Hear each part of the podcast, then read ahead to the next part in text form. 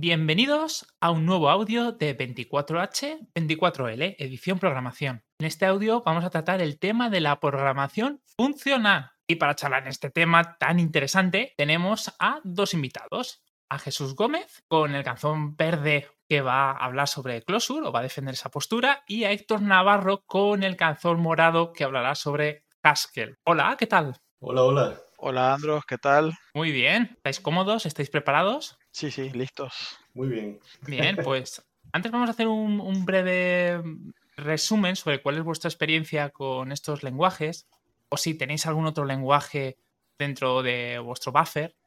Por ejemplo, Jesús, tú has trabajado con Closure, ¿verdad? Sí, sí. Ah, he tratado de, de utilizarlo a nivel profesional.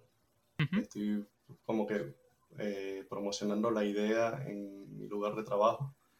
Pero en ese, eh, en ese aspecto no he tenido la fortuna de tener esa experiencia, pero sí puedo considerar, me considero, bueno, un entusiasta de Clojure eh, como lenguaje de programación y en general de la programación funcional. Igualmente te considero uno de, de los grandes conocer- conocedores del lenguaje en la habla hispana, eh, Ah, ya que eres una persona con un gran conocimiento por detrás sobre todo lo que envuelve a la programación funcional, declarativa y por supuesto Closure. O sea, No, no siempre tiene que ir acompañado uno- una década de experiencia en un lenguaje, en un entorno laboral, para conocerlo profundamente. O sea que para mí eres la máxima exponencia en, en esta representación. Ah, broma, muchas gracias. Eh, vale. no me lo imaginaba así, pero muchas ¿no? gracias. sí. Y Héctor, ¿tú estás trabajando actualmente con Haskell? Sí, yo tengo varios años, como 15 años trabajando con Haskell, más que todo en el mundo académico, em, pero bueno, cada vez que tengo algún pequeño chance de, de usarlo en el, en el mundo profesional, aunque sea para tareas pequeñas, pues lo, lo hago porque me gusta usarlo, me gusta practicarlo y pues bueno, también me considero entusiasta en este caso de, de Haskell. Un poco para abrir las preguntas que tengo, que tengo preparadas, os voy a hacer una que no está. Y fue una experiencia que yo tuve justamente en una charla donde se hablaba de Haskell. El, que la estaba dando, pues la hizo estupendamente bien, recomiendo muchos libros. Y en un momento dado, en la pregunta del público, alguien hizo la siguiente, y es, pero ¿para qué voy a aprender programación funcional si con objetos ya voy bien? No le veo la utilidad. El, el pobrecico, esta pregunta, intentó más o menos eh, dar una explicación breve, pero ya sabéis que es muy difícil, ¿no? hay, hay muchos temas técnicos y no se puede sintetizar todo en una frase. Pero bueno, pues eh, ese mal trago que pasó él ahora lo transmito a vosotros. Eh, Jesús. Exacto. ¿Tú qué le dirías a ese chico? Bueno, eh, como varias, tiene varias respuestas, ¿no? Eh, hay una clásica que sí he escuchado bastante, es que eh, la he escuchado a nivel de lenguajes de, pro- de programación. Seguramente has escuchado mucho que aprender otro lenguaje de programación te va a hacer mejor programador, ¿sí? Este, en este caso, estás elevando el nivel no a lenguajes, sino a paradigmas. Entonces lo, lo veo como una estrategia mucho más eficiente para alejarte lo más, para agarrar más área en, cuanto a nivel del dominio de la dimensión del conocimiento, eh, aplicando esa estrategia de buscar otro punto, digamos, en este espacio de lenguajes para mejorarte. Bueno, ¿qué tal si vas a uno que no sea cualquiera, sino de paso, sea el de otro paradigma al que no estás acostumbrado? Eso va a, mm, tú sabes, mejorar en eficiencia el, el shock mental que vas a tener y por ende el cambio que estás buscando al momento de, de- de- de mejorar. Claro, esto en el caso de que no conozcas ese paradigma, ¿no? Ah, ese ser- sería, digamos, eh, la respuesta clásica que he escuchado yo, pero en, el, en la dimensión del lenguaje de programación y la, la aplico aquí en este caso. Y, y la otra es, eh, yo creo que la otra va a salir eh, durante la conversación de hoy, porque eh, creo que va a ser una, especie de conclusión de, los beneficios y problemas de la programación funcional aplicada en nuestra carrera. Entonces, vamos a ver si sale. Yo, lo voy a dejar de esa manera. Voy, a dejarte con esa primera respuesta. Y, y voy a dejarlo pendiente a ver si de casualidad al final podemos rescatar esto. De mi parte, ¿no? Vale, me la apunto por si no sale. Te preguntaré al final. ¿Y tú, Héctor, qué le dirías? Yo sí, para, para complementar un poco la respuesta de Jesús, yo creo que eh, sí, el, el, el tener más herramientas. El, el, lenguaje de programación al final es simplemente una herramienta y si tú tienes tres herramientas para resolver los problemas, pues bueno, son esas las tres herramientas que tienes y ya. Que es como dicen por ahí que el, que conoce un martillo siempre ve clavos, ¿no? Eh, y tengo que sacar un tornillo, pues voy con el martillo porque es lo que tengo. Al final termina sacando el martillo, pero posiblemente no era lo, más eficiente. Yo creo que pasa lo mismo acá. Mientras más herramientas tengas tú, eh, dispongas en tu caja de herramientas, pues a la hora de ciertos problemas podrás usar una herramienta o podrás usar otra y, podrás decidir cuál es la que más se ajusta a, ese problema que tienes que resolver en este momento. Muy bien. Pues en ese caso yo creo que ya ha llegado el momento de, irnos a la base. Eh, ¿Qué es un lenguaje funcional para vosotros? Por ejemplo, Jesús. Bueno, sí. Este, la, gente se confunde esto mucho. Puede ser que yo esté confundido también, pero a mí me gusta reducirlo a, aquel lenguaje donde el, el, concepto de función es el protagonista y sería, este, aparte de muchas características que tienen eh, los lenguajes funcionales o, lo que las personas les gusta utilizar para, para clasificar los lenguajes en esta bolsa de, lenguaje funcional y, lo que está fuera de la bolsa. Yo creo eh, que aquel lenguaje que te promueve o, que trata de convencerte de, de, construir tus programas utilizando, ya no sería el lenguaje, sino una cosa, una cosa que, que llamamos paradigma funcional. Entonces, yo lo categorizo como un, puedes decir que es un, un lenguaje de programación funcional. Y ahora, el paradigma es, es, es, la clave del asunto. Pues, y este, el paradigma funcional es, rescato lo que es al principio, aquel donde el programador, el que construye e, este software, eh, lo hace definiendo principalmente funciones, con, principalmente componiendo funciones, principalmente aplicando funciones, ¿no? Básicamente eso. Este, con eso a mí me basta. Cuando, se pone de protagonista la, la composición de funciones, eh, o sea, yo, Jesús Gómez, a mí me basta. Ahora, no sé si, digamos, en el mundo académico sean más estrictos en la definición, eh, y, entonces, en ese caso, a mí me gustaría realmente escuchar qué tiene que decir Héctor en este caso, porque eh, eh, te, te, comento, Héctor fue profesor mío y a él lo respeto muchísimo y para mí es como este, una bandera para seguir, o sea, una guía en el, en el ámbito académico que yo abandoné hace tantos años, ¿no? y entonces este, yo sé que en el ámbito académico él está más actualizado y, él es más estricto en ese, en ese aspecto, ¿no? Bueno, por mención. Bueno, eh, bueno, gracias primero Jesús por las, esas palabras, ¿no? Em, yo tengo ya tres años separado del mundo académico, pero bueno, algo, algo queda ahí todavía en el, en el background, siempre funcionando. Y sí, bueno, es, es por supuesto que, las funciones sean, digamos, ciudadanos de, primer orden, eh, pero eh, también es, por ejemplo, que tú puedas, no, que tú puedas, sino que la forma de construir programas sea a través de la composición de funciones. Eso, eso te va a llevar a algo que, es eh, un lenguaje declarativo, en donde el programador no indica en qué orden se van a ejecutar las instrucciones del programa. Yo no digo, mira, primero se va a hacer esto y luego esto y luego esto, sino que yo escribo expresiones, simplemente escribo expresiones que indican cómo voy a calcular lo que yo tenga que calcular. Entonces yo, yo estoy declarando algo, yo no estoy diciéndole al explícitamente al lenguaje cómo se deben hacer las cosas, sino que yo le digo, mira, yo necesito que tú calcules esta expresión que está acá.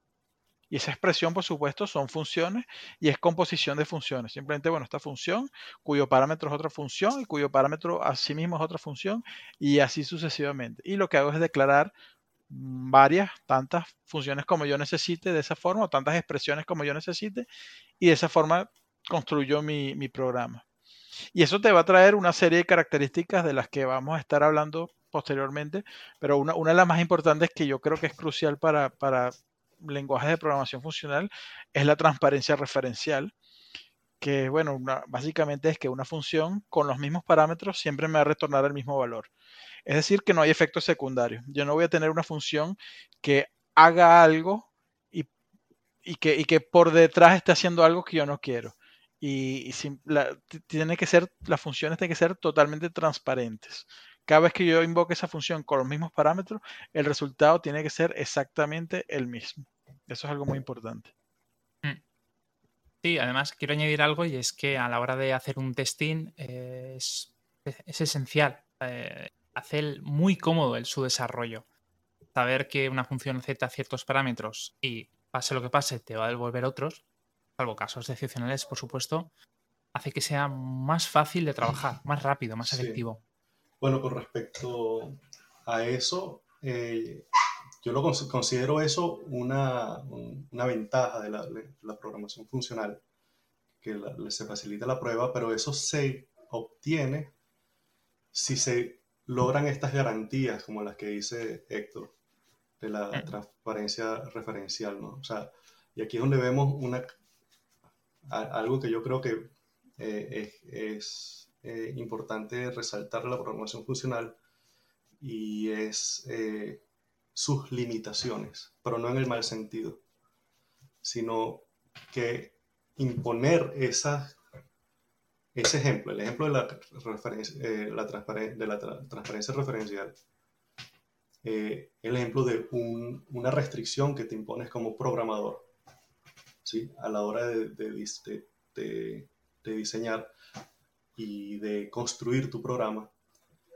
pero con, no sé si intencional, pero si ya lo sabes de antemano, la intención es facilitar otras cosas. Una de las cosas que facilitas al limitarte en ese sentido es, por ejemplo, las, las pruebas terminan siendo fáciles. Ese es un ejemplo. Pero hay unos, unas ventajas mucho más importantes, ¿no? Eh, de un mucho mayor nivel, que obtienes cuando empiezas a trabajar con esto, eh, con este paradigma. Hmm. Claro. Sí, sí, totalmente. Eh, justamente el tema de la limitación lo podemos encontrar en, varios aspectos eh, vertebrales dentro de los lenguajes declarativos y uno de ellos para mí siempre ha sido la inmutabilidad. Mm, me resulta mucho más complejo trabajar de esa forma, pero soy consciente a nivel técnico todo lo bueno que trae, todo lo que conlleva. Y mm, lo que me ayuda también en un futuro a validar que ese código va a funcionar correctamente. Sí, eh, también para la concurrencia ayuda muchísimo.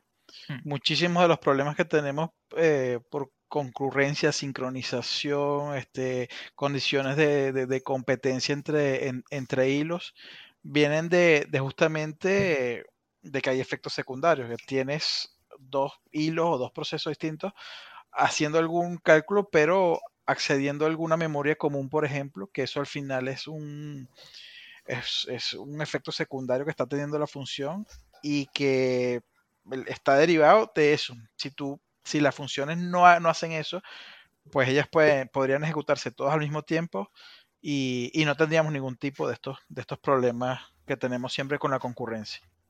Exactamente. Una garantía, una garantía, ¿no? Sí. Que es el sueño de cualquier desarrollador, ¿no? Tener el portátil y saber que ese día. Eh, que, da, sí, que, da tranquilidad. Después, que da, eh, te libera del estrés de muchas cosas.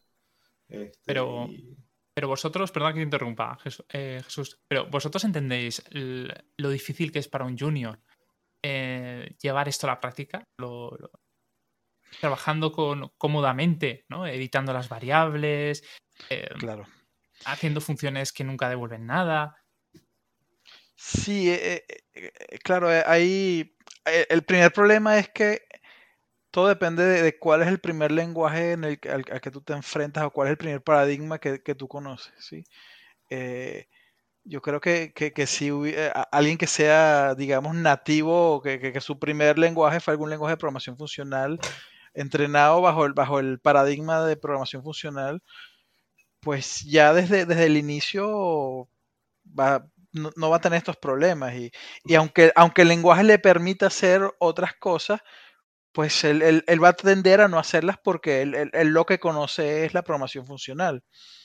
Eh, pero, pero co- coincido contigo, si, si ese junior se ha entrenado primero con, con algún lenguaje no funcional, pues sí, claro que cuesta mucho entender cómo que no puedo hacer esto, cómo que no puedo a, a- a X asignarle uno y después a X asignarle tres más adelante. Eh, Sí. es absurdo, ¿cómo no puedo hacerlo? Y, y claro, cuesta muchísimo si vienes de ese, si tienes ese, ese background de, de programación imperativa. Yo, yo diría dos cosas, ¿no? Eh, también debe, yo supongo que debe aplicar a la inversa. Eh, una persona que haya, cuyo primer lenguaje fue la programación funcional, yo espero que cuando le toque trabajar con un lenguaje no funcional, tenga el mismo choque cultural. Mm. Este, le debe ser complicado igual. Eh, y segundo, creo que también eh, nos emocionamos y planteamos como muchos conceptos que eh, esencialmente no, no tiene por qué significar programación funcional. Por ejemplo, cuando mencionaste el asunto de, de las eh, estructuras de datos, eh, ah, ¿cómo es que se llama? Disculpa. La expresión La- lambda. No, no, las estructuras de datos inmutables. ¿no? Ajá, inmutable, sí. Sí, las estructuras de datos inmutables que son convenientes para, para evitar problemas de concurrencia y, y son eficientes en muchos aspectos. Este, no lo considero, digamos, una condición necesaria para hablar un lenguaje de programación funcional. ¿no? Y este, a, a niveles básicos, ya que estamos hablando en, en- en- en- junior o, o a niveles básicos, yo imagino la programación funcional este, como este típico estilo de programación donde se hace énfasis en la recursividad, en estructuras de datos recursivas para trabajar y eh, una serie de abstracciones clásicas para trabajar con esto eh, sin necesidad de que tú tengas que expresar eh, las tareas a, a- a mano y de manera recursiva. Estoy hablando de, estas eh, abstracciones clásicas recursivas para trabajar con listas o colecciones es, sin que tú tengas que expresar la, el- la iteración o el, o el ciclo a mano, ¿no?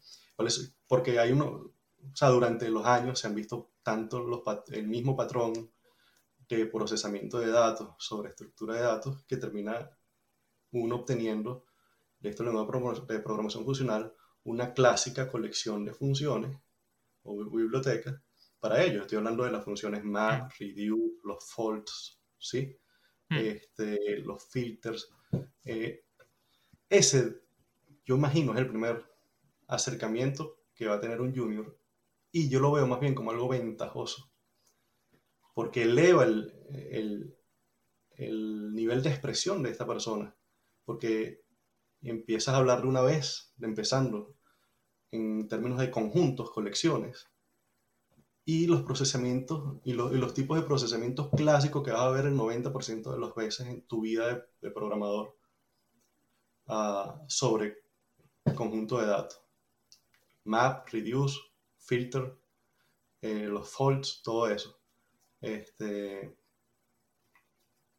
y fíjate que hay- en un- o sea, no hay una necesidad de, en, en ese nivel ah, de, de afrontar los problemas de la concurrencia y vivir el dolor que, de, de ello y entonces entender en esencia por qué las estructuras de datos este, no mutables eh, son tan importantes, uh, etcétera, ¿no?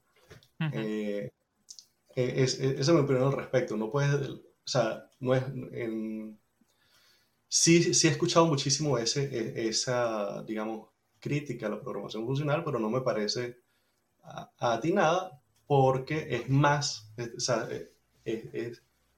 se, está, se está hablando más de, muchos conceptos que no necesariamente tienen que vivirlo un, junior. Y segundo, que también para mí, si te vas a la esencia de la definición de programación funcional, de repente, por eso, por eso dije esa definición al principio, que para mí basta, ¿sí? El hecho de que las funciones sean ciudadanos de primera clase, eso para mí no solo basta, sino que es lo más poderoso para todos los aspectos de la programación, incluso enseñar, incluso enseñar. Yo abogo por que a los muchachos que se les está dando introducción a la programación o algoritmos empiecen por el concepto de funciones y que mm. empiecen a enseñarles lo primerito antes de un if y antes de un for, el, módulo, el, el, bloquecito de Lego. Eso es lo primero que tienes que aprender y a construir como si fueran Lego una pequeña solución. Esa es la estrategia, esa estrategia no es mía. esa estrategia la he visto en algunos libros famosos de, de, introducción a la programación que, que, se basan en programación funcional y cuando yo los leí me pareció eh, revelador y me pareció, creo, apuesto que, que es eh, efectivo. Algunas universidades lo utilizan. Obviamente, en mi experiencia personal no, porque yo aprendí al revés, ¿no? Yo aprendí en, modo... yo, creo que todos hemos al revés. Es el problema, que, que todo el mundo empezó al revés y si incluso los que los, los docentes también lo aprendieron así, eh, pues esa es la forma que, que le sale de forma natural eh, eh, explicarlo y, transmitir ese conocimiento. Es, es, muy difícil romper eso, romper todo eso que, que en la gran mayoría de, de, de, universidades y centros de formación se está, está ya estructurado todos los, todos los de esa forma y romper ese esquema es muy, muy difícil. Muy duro, una inercia fuerte, ¿no? Sí, sí, sí, sí. Bueno, os puedo aportar la conversación de que yo sé que he tenido la fortuna de dar un máster de tres meses, de impartirlo, eh, enseñando a unos chicos eh, programación eh, de cero, de la base, y opté por que vieran JavaScript, pero con un punto de vista funcional. Mm, les prohibí utilizar LED o, o bar, tenían que utilizar constantemente constantes. Eh, jugábamos mucho con filter, con map y todo este tipo de, operadores, funciones. Me encontré cosas, em, resultados curiosos, como que al final del máster había rechazo por utilizar JSONs o por utilizar eh, objetos. Se le veía una complejidad que no era necesario para desarrollar el software. O sea que sí que hay resultados positivos si partimos de una base buena. El problema somos nosotros, ¿no? Que ya estamos viciados por esa corriente de los años 90, de, Java, todo lo que venía detrás. Sí, sí, sí. Estoy totalmente de acuerdo. ojalá ese esfuerzo se empezara a hacer masivamente y que para empezar a, eliminar muchísimos vicios que, que la gran mayoría de los programadores tenemos arrastrando años y años. Mm. Bueno, ya hemos hablado sobre las ventajas, que es la pregunta número 3 que tenía anotada. El utilizar funciones, eh, ciudadanos de primera clase, eh, utilizar puras, o sea, funciones puras, recursividad. He, hablado un poquito. Dime. Hay un, uno por ahí que, que no es, no es a ver, no es eh, necesariamente, no está necesariamente relacionado con la, con la programación funcional, pero que a mí me encanta, que es la, la, la evaluación perezosa. Oh, sí. Exacto, me la has robado. Te iba a decir, nos falta hablar de evaluación perezosa oh, o la no estricta. Cuéntame. Exacto, la, no estricta. Bueno, es, es la, la, posibilidad de que tú no, no evalúes el, los parámetros hasta que no los necesites. Que normalmente cuando tú tienes programación imperativa y tú llamas una función con dos parámetros x, y y el parámetro X es otra expresión y el parámetro Y es otra expresión, pues normalmente antes, antes de tú llamar a esta función, tú tienes que calcular cuál es el resultado del parámetro X, cuál es el resultado del parámetro Y, que pueden ser unas expresiones muy grandes, muy complejas, y ya cuando las tengo calculadas, pues vamos, llamamos a la función. Con evaluación perezosa, ¿no? Con evaluación perezosa yo llamo a esta función que estoy llamando y le digo, bueno, X es toda esta, esta expresión y Y es toda esta expresión. No las vayas a calcular hasta que no las necesites. Si yo nunca las necesité, pues nunca las usé. Si las necesité, pues por supuesto las, calculé. Esto podría parecer una tontería, pero hay, hay una, serie de, ventajas directo de esto, que, como por ejemplo eh, listas infinitas, que eh, mm. eh, tú en, en, la práctica tú no puedes tener una lista infinita, por supuesto, porque necesitaríamos memoria infinita, pero bajo un esquema de evaluación perezosa yo puedo tener una lista infinita en donde digo, bueno, yo tengo una lista desde los números que empiezan en 1 hasta, hasta el infinito. Por supuesto que no los voy a usar todos, porque yo, si estoy, por ejemplo, en un algoritmo recursivo, yo voy a ir pidiendo el, el siguiente elemento, el siguiente elemento, el siguiente elemento, hasta que en algún momento tenga alguna condición de parada y ya no siga evaluando esa lista infinita pero ella está ahí. Si yo la necesito, si yo necesito un elemento más, yo puedo decir, dame el siguiente elemento y ahí el elemento está ahí. ¿Por qué? Porque nunca necesité evaluar toda la lista. Tengo ese esquema de evaluación perezosa. Sabes que yo creo que este, ese, ese, digamos, esa característica que mencionaste al principio de que como que sí, pero no es parte de la programación funcional. Yo tengo la, la impresión de que no se trata de que sí o sí no forma parte de la programación funcional, sino que sea lo que sea, baila muy bien con la programación funcional. Sí, sí, sí. Me explico. Mm. Porque la programación funcional eh, anda de la mano con el procesamiento de datos en general. O sea, todos, o sea, flujos de datos y demás. Y ese ejemplo que dio Héctor de la, de la colección infinita es clásico. y, y, queda como anillo al dedo en ese mundo donde tú aplicas conceptos de programación funcional para procesamiento de flujo de datos, tener la facilidad de explicar un flujo de datos infinito sin que tenga costo, costo de cómputo y, poder razonar, y poder escribir expresiones acerca de eso. Mira, es un matrimonio mandado a hacer, ¿no? Sí, mm. yo eh, solamente como un, como un colofón a lo que tú dijiste de, que programación funcional está hecha para eso, inicialmente para procesamiento de, datos. El primer lenguaje de programación funcional, Lisp, eh, eso creo que fue McCarthy por allá en los 50, y pico. Lisp viene de Lisp Processing, ¿no? Eh, era para eso, era para, tenemos listas de, cosas, listas de, algún tipo de datos y vamos a procesarlo y pues inventaron este lenguaje genial y, y de, ese es el origen realmente, lo, que tú dijiste, procesamiento de datos. Exactamente eso. Tan sencillo como eso, ¿verdad? Es una cosa... Y ha existido desde los 50 y sigue existiendo y va y viene. Eh, eso da también buena, buena reputación, ¿no? O sea, por alguna razón sigue, sí, sigue, se va redescubriendo cada, cierto tiempo, se redescubre y, y ahí va. Pero es curioso porque se redescubre por seniors. No hay un junior que empiece y de repente vea eh, la luz. Es como que es, una crítica, ¿no? También dentro del, propio patrón o, el propio paradigma. Que normalmente sueles llegar a esta etapa cuando ya tienes cierta experiencia trabajando con otros lenguajes, sobre todo objetos. Empiezas a ver unas deficiencias que poco a poco te llevan.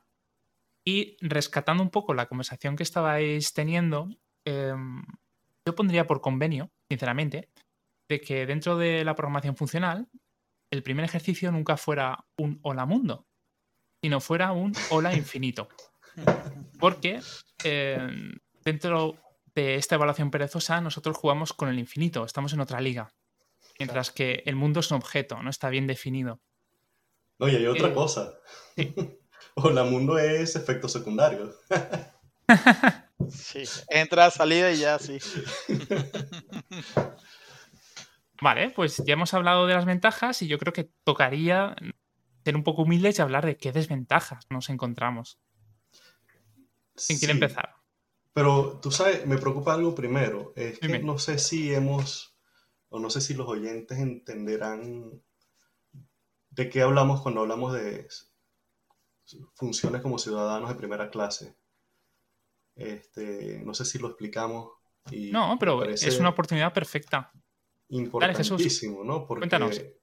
es sencillo, ¿no? Es sencillo. Este, un ciudadano de primera clase, un lenguaje de programación es algo que puede referenciar con típicamente con un símbolo.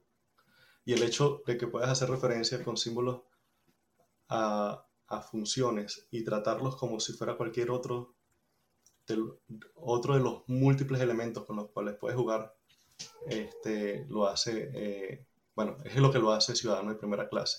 Para efectos prácticos, quiere decir que una función puede ser pasada como argumento a otra función o eh, puede ser donde hay asignación de variables, puede ser asignado. Una función puede ser asignada a una variable en tiempo dinámico, pues en tiempo de ejecución. Arbitrariamente tú puedes decir, este, mencionaste JavaScript, tú puedes en JavaScript agarrar la variable X y asignarle en tiempo dinámico una función. Eso, esa, esa posibilidad ya es el 90%, por, para mí el 90% listo para hacer este estilo de programación, para, para programar con este paradigma. Es lo que permite después lo que llaman las funciones de, de, alto orden, que no es más que funciones, que lo que acabo de decir, una función que recibe funciones eh, y también las que pueden devolver funciones. Yo, solamente le agregaría eh, algo importante, que es que eh, una constante, por ejemplo, hola mundo, el string hola mundo, yo no tengo por qué darle un nombre para podérselo pasar a una función. Yo puedo hacer print hola mundo y paso eso, ¿no? Pues cuando tú piensas en las funciones como ciudadanos de primera clase, pasa lo mismo. Yo, yo, yo no tengo que decir, esta función se va a llamar mínimo. Yo puedo simplemente escribir la función y pasarla por parámetro, que es el, concepto de, de funciones lambda, que hoy en día muchísimos lenguajes ya lo, ya, lo tienen incorporado, han tomado prestado eso, pero eso viene del, mundo de programación funcional.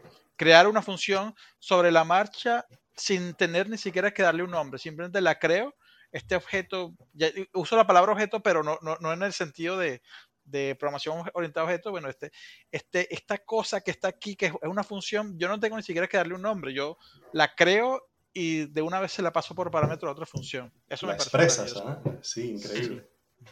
Bueno, dentro de JavaScript, al ser un lenguaje de eventos, eh, todo lo que tiene que ver con funciones anónimas está en la orden del día. Así que hay un, hay un uso, lo que pasa es que no, no se es consciente de ello. Exactamente, exactamente. No, y, y, y, muchas otras cosas. el mundo de la programación funcional ha generado infinidad de frutos de manera generosa y sin, yo, no me imagino que exista, digamos, un ente que está exigiendo nada a cambio, sino eh, yo solamente hago esto para reconocerlo. Este, entre ellos eh, este asunto de, de, las funciones anónimas o lambda, eh, este infinidad de frutos que han sido aprovechados por, bueno, por toda la todo el mundo de la computación en general, el mundo de la programación. Y, y todos los lenguajes de programación en, época, en tiempos modernos, actualmente tú lo notas, eh, cada vez están incorporando más y más, desde hace ya muchos años, esta, esta mm. tendencia lleva ya bastantes años, conceptos de la programación funcional. Este, este ejemplo que dio eh, Héctor este, con, respecto a las funciones lambda es un clásico. Mm. Sí, sobre todo, no sé si lo estáis notando, yo al menos sí, porque me dedico al tiempo completo dentro de Python. Eh, cada vez veo, mm, bueno, en la propia función lambda, ¿no? Ya está incorporado. También veo cada vez que hay más trucos técnicos yo creo que es una evaluación perezosa para listar ciertos elementos, pero sí que noto eh, como cierta línea de separación. Como, por ejemplo que tengas que importar Redux eh, porque está fuera. Lo tienes que incorporar dentro de tu lenguaje. Me llama la atención, es como sí que me aprovecho de, de muchas de esa sabiduría de los lenguajes funcionales, pero aún así quiero seguir marcando que todos son objetos. Sí, sí, sí, sí.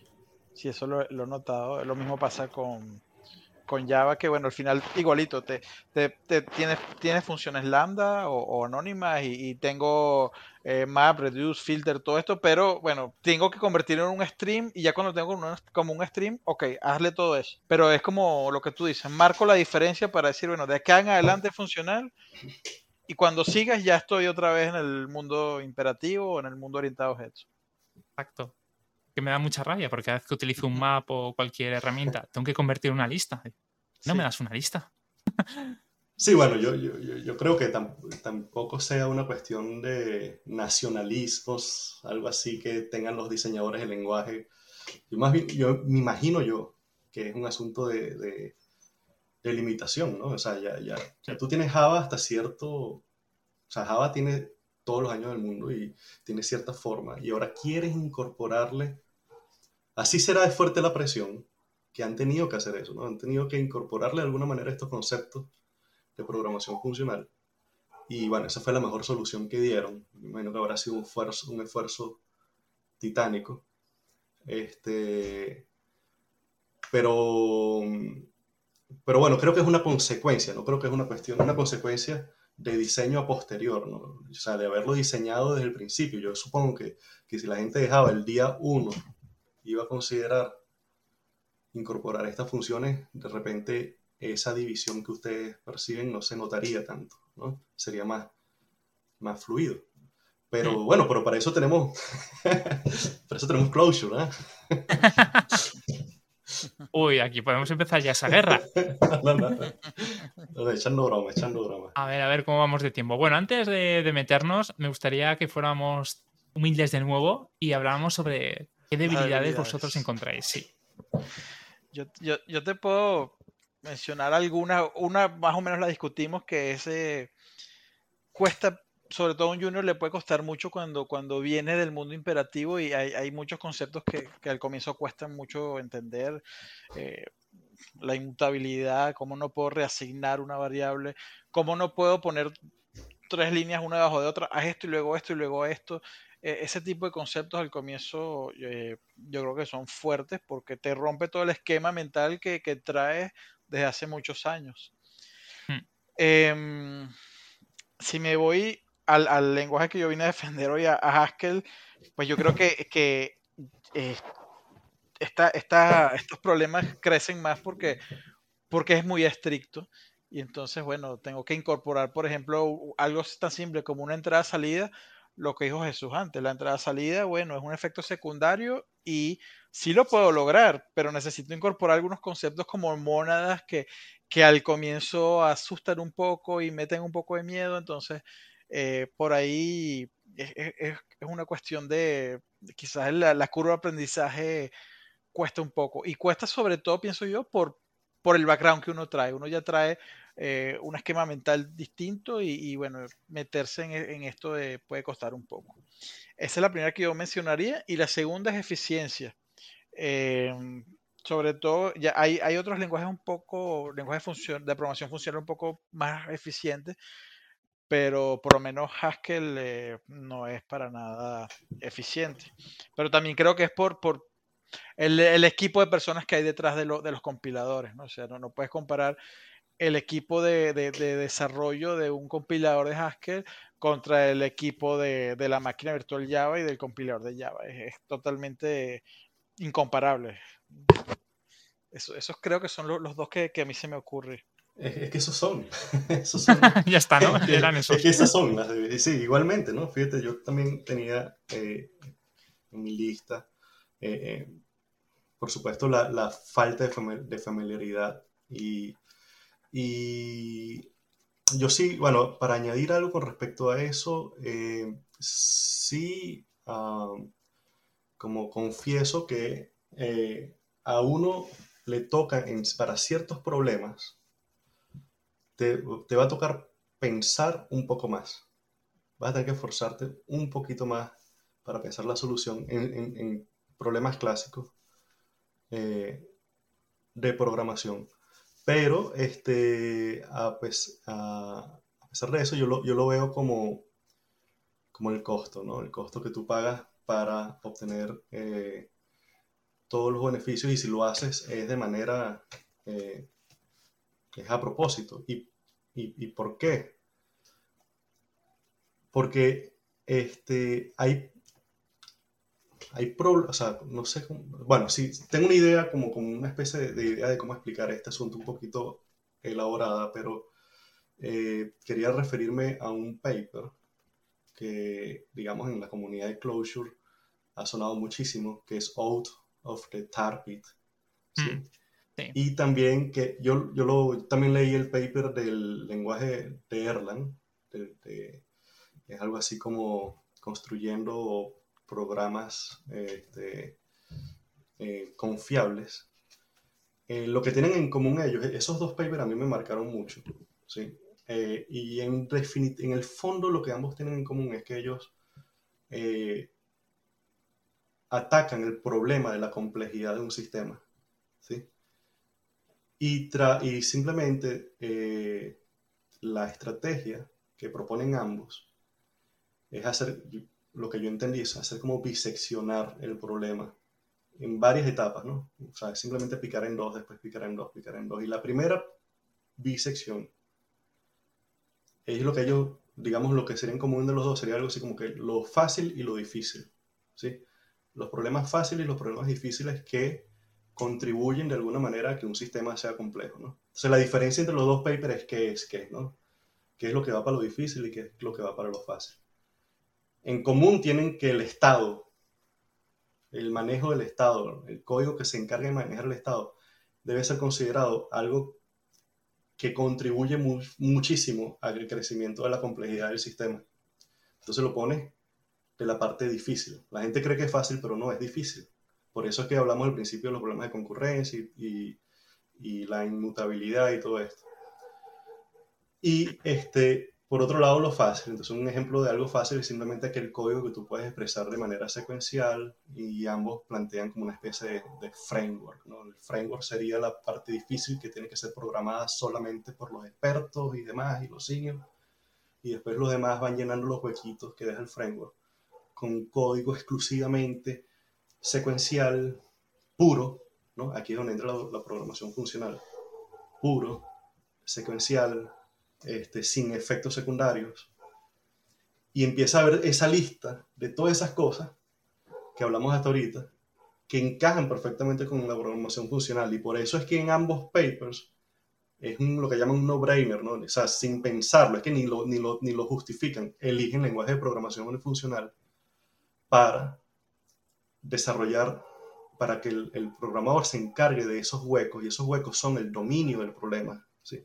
Lo demás es lo que ambos clasifican difícil. Eh, uno le dice complejidad este, eh, eh, no esencial, ¿no? Y la complejidad esencial serían estos huequitos dentro del framework que son los problemas del dominio. Entonces, ahí, que es donde todo el mundo quisiera vivir, es donde yo, yo creo que o sea, el, el, lenguaje de programación funcional, la programación funcional encaja al, pelo. Pero tal vez en la otra parte es donde es, es, más complicado todo y tú puedes justificar, utilizar o no, eh, digamos, un paradigma funcional. Y aquí es donde yo regreso a la, a la parte de, la, de las debilidades y donde les decía, si hay que pensar un poquito más para ciertos problemas. Seguramente si te vas para ese dominio difícil, y te toca desarrollar ese motor, ese framework, este, estás obligado a pensarlo mucho más o mucho mejor para, no ser. Y, tienes que garantizar muy bien la calidad de eso. Pero bueno, en principio, no importa qué lenguaje de programación tú haces, si tú divides tu sistema en, en esas dos partes, obviamente la parte de la cual todos los demás dependen tiene que ser bien pensado tiene que ser bien diseñado, bien hechecito, bien probado, bien lo demás. Entonces, realmente yo creo que el, el, costo se cancela, porque es implícito. Hmm. Eh, es más o menos la, la, idea que tenía de, de, esa debilidad en particular. De resto, la eficiencia, sí, pero bueno, eh, este, ese era el punto, disculpa. Bueno, pues eh, yo complemento a todo lo que habéis dicho, porque en realidad pienso igual que vosotros, con el poco apoyo que hay eh, respecto a empresas o terceros o librerías. Em, de nada me vale tener un software esté muy bien estructurado, muy bien resuelto los problemas, si luego no puedo utilizar, por ejemplo, una pasarela de pago, como puede ser PayPal o puede ser Stripe, ¿no? si no encuentro esas herramientas, me voy a encontrar en una posición inferior a otros lenguajes, ya que tendré que realizar mis propias herramientas para hacer cosas que en otras situaciones pues lo tendría rápidamente. Mm, no sé si le achaco el problema a que hay poca comunidad o hay poca demanda y eso repercute que las empresas no quieran desarrollar, pero es una realidad. Eh, hay cuatro o cinco lenguajes que son los favoritos por todas las empresas y, encontrarás todo lo que quieras. Sí, que tiene su costo también. Hmm. Porque si hay una proliferación de, de, de soporte, pero este, también la calidad no es garantizada. Pues. Ese, es el asunto. Puedes encontrar eh, eh, muchísimas bibliotecas, muchísimos módulos, todo, pero si consigues en todo el rango de calidad y entonces tienes el otro problema de, de, aprender a pescar, aprender a, tienes que aprender a, a descartar. Y irónicamente, en, eh, es una de las cosas que yo percibo en, bueno, en mi experiencia con Closure, por ejemplo, que es donde, digamos, he, trabajado, que lo poco que consigue es de altísima calidad. Es prácticamente una garantía. Mm. En cambio, donde veo que proliferan muchas cosas, a veces me consigo con, con módulos problemáticos en, otros, en otros lenguajes más populares. Ah, pero no deja de ser ciertamente este, eh, una realidad el, eh, e, ese, ese, aspecto. Tal vez eso explica un poco la, la, conducta, por ejemplo, lo veo mucho en, la comunidad de Closure. Y digamos, la cultura no favorece el framework, la, la, producción de frameworks, eh, soluciones ya hechas, o sea, ya en mano y uh, pero es una cuestión cultural, parece que es una, una decisión de la comunidad de, preferir este, darle preferencia, por ejemplo, a la proliferación de bibliotecas más que de frameworks. ¿no? Sí, es muy rara la comunidad. Sí, entonces prefiere construir cada quien su propia solución a punta sí de bibliotecas de terceros. Tenemos mucha confianza en bibliotecas de terceros pero notas que, que, no es lo mismo como en otros lenguajes donde los frameworks dominan sobre el lenguaje prácticamente. Eh, aquí no, aquí el lenguaje es el protagonista, en Clojure el lenguaje es el protagonista y se le tiene eh, em, mucha...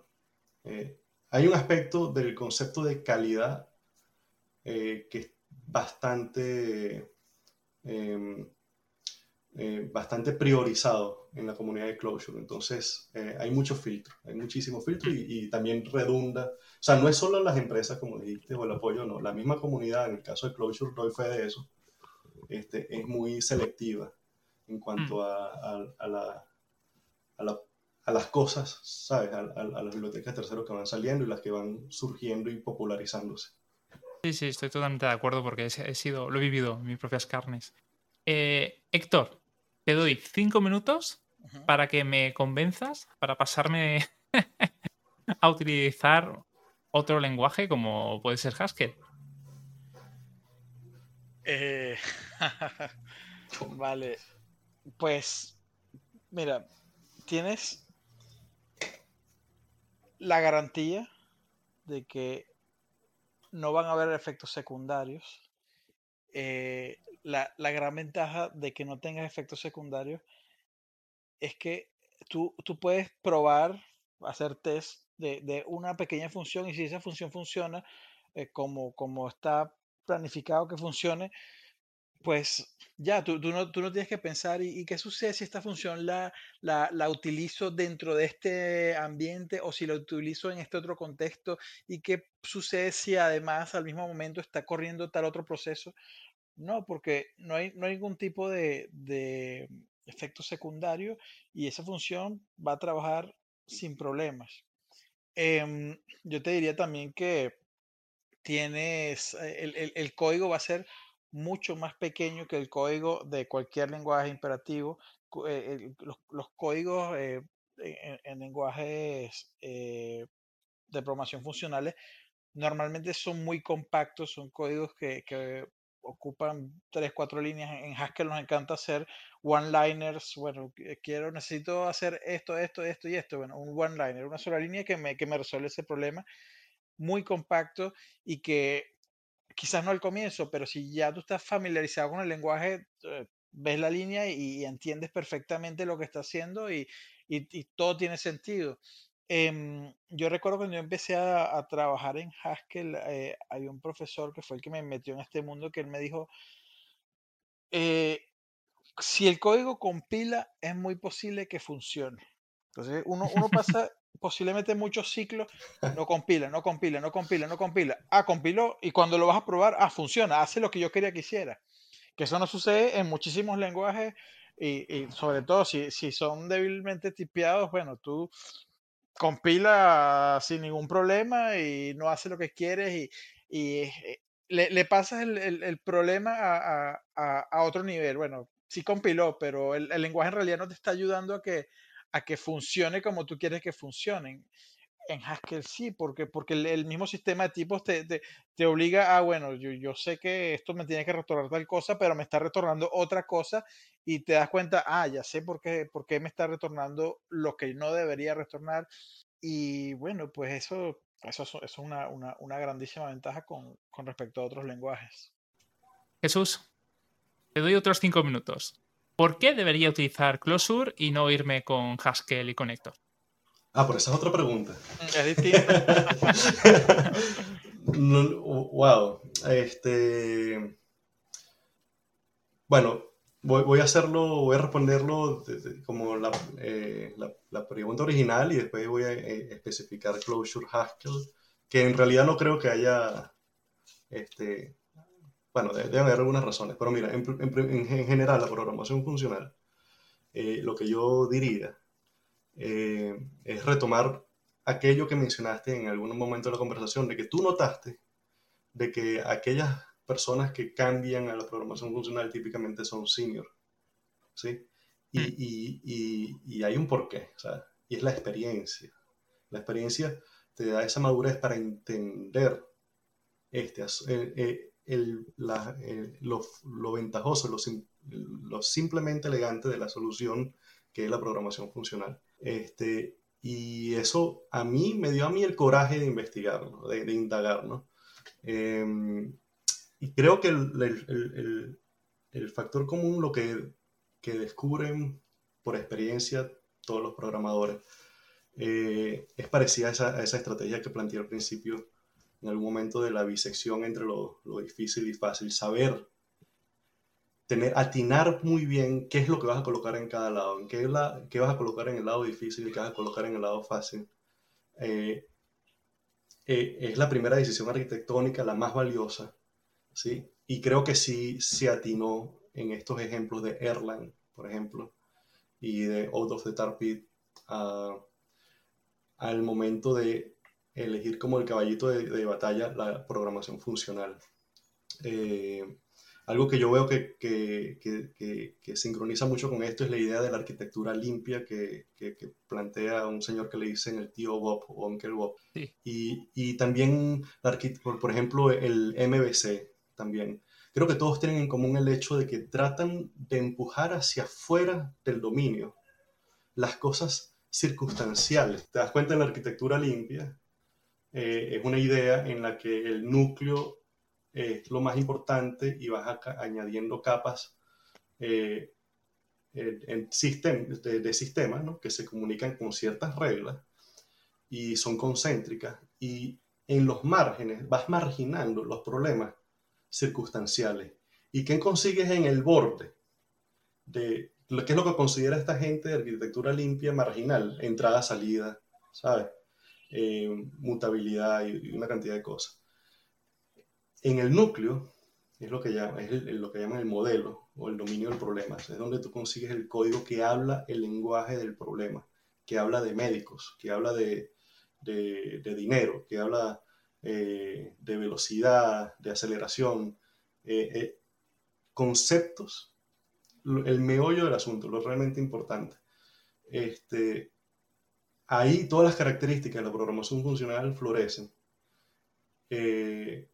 y se ajusta muy bien a esta arquitectura. Entonces tú ves como diferentes escuelas de pensamiento por años, las mismas personas que por años hablaban, eh, enseñaban de una manera, están descubriendo, por ejemplo, este, este señor de arquitectura limpia hace poco decidió que closure es la respuesta. ¿no? Eso fue uno de los grandes eh, empujones de espalda eh, que, que, yo recibí. Coño, este es Uncle Bob decidió, dice que aunque, closure es, es buenísimo.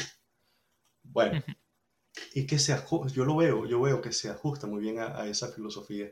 Y todo el, el, MBC es lo mismo, o sea, es marginas problemas no esenciales y, y, puedes entonces enfocarte en lo esencial eh, y la programación funcional ah, se ajusta muy bien. Closure en particular, este, Héctor mencionó hace algún día este, eh, que una ventaja de, de Closure eh, es el hecho de que corre la máquina virtual de Java, es cierto, corre la máquina virtual de Java. ¿Y cuál es la, ventaja de eso? Bueno, por un lado, la, la, gran cantidad de bibliotecas que tienes a tu disposición del mundo de Java, porque Clojure permite una interoperabilidad con eso. Segundo, eh, también el equipo detrás de la máquina virtual de Java, lo mencionó Héctor también, eh, no puedes comparar un, el equipo que está detrás de la máquina virtual de Java con otros lenguajes que están eh, de, otros nichos, ¿no? Sí, es una ventaja, es cierto. Este, que tiene su costo también. Por ejemplo, no tiene una cosa que se llama em, optimización de, de, type call, de llamadas de cola. Es un detalle mínimo, pero sí, es, una gran ventaja. Pero yo creo que lo que tiene Clojure, que me ha llamado la atención de entre todos los lenguajes de programación funcional, es la filosofía que tiene Rich Hickey, que es su creador, de poner el pragmatismo por encima de todo. Y, y, él se nota que ha pensado muy bien este, para el mundo, eh, no tanto académico, sino de producción de software y de sistemas complejos. Este, todas las decisiones de diseño que ha tenido con Clojure.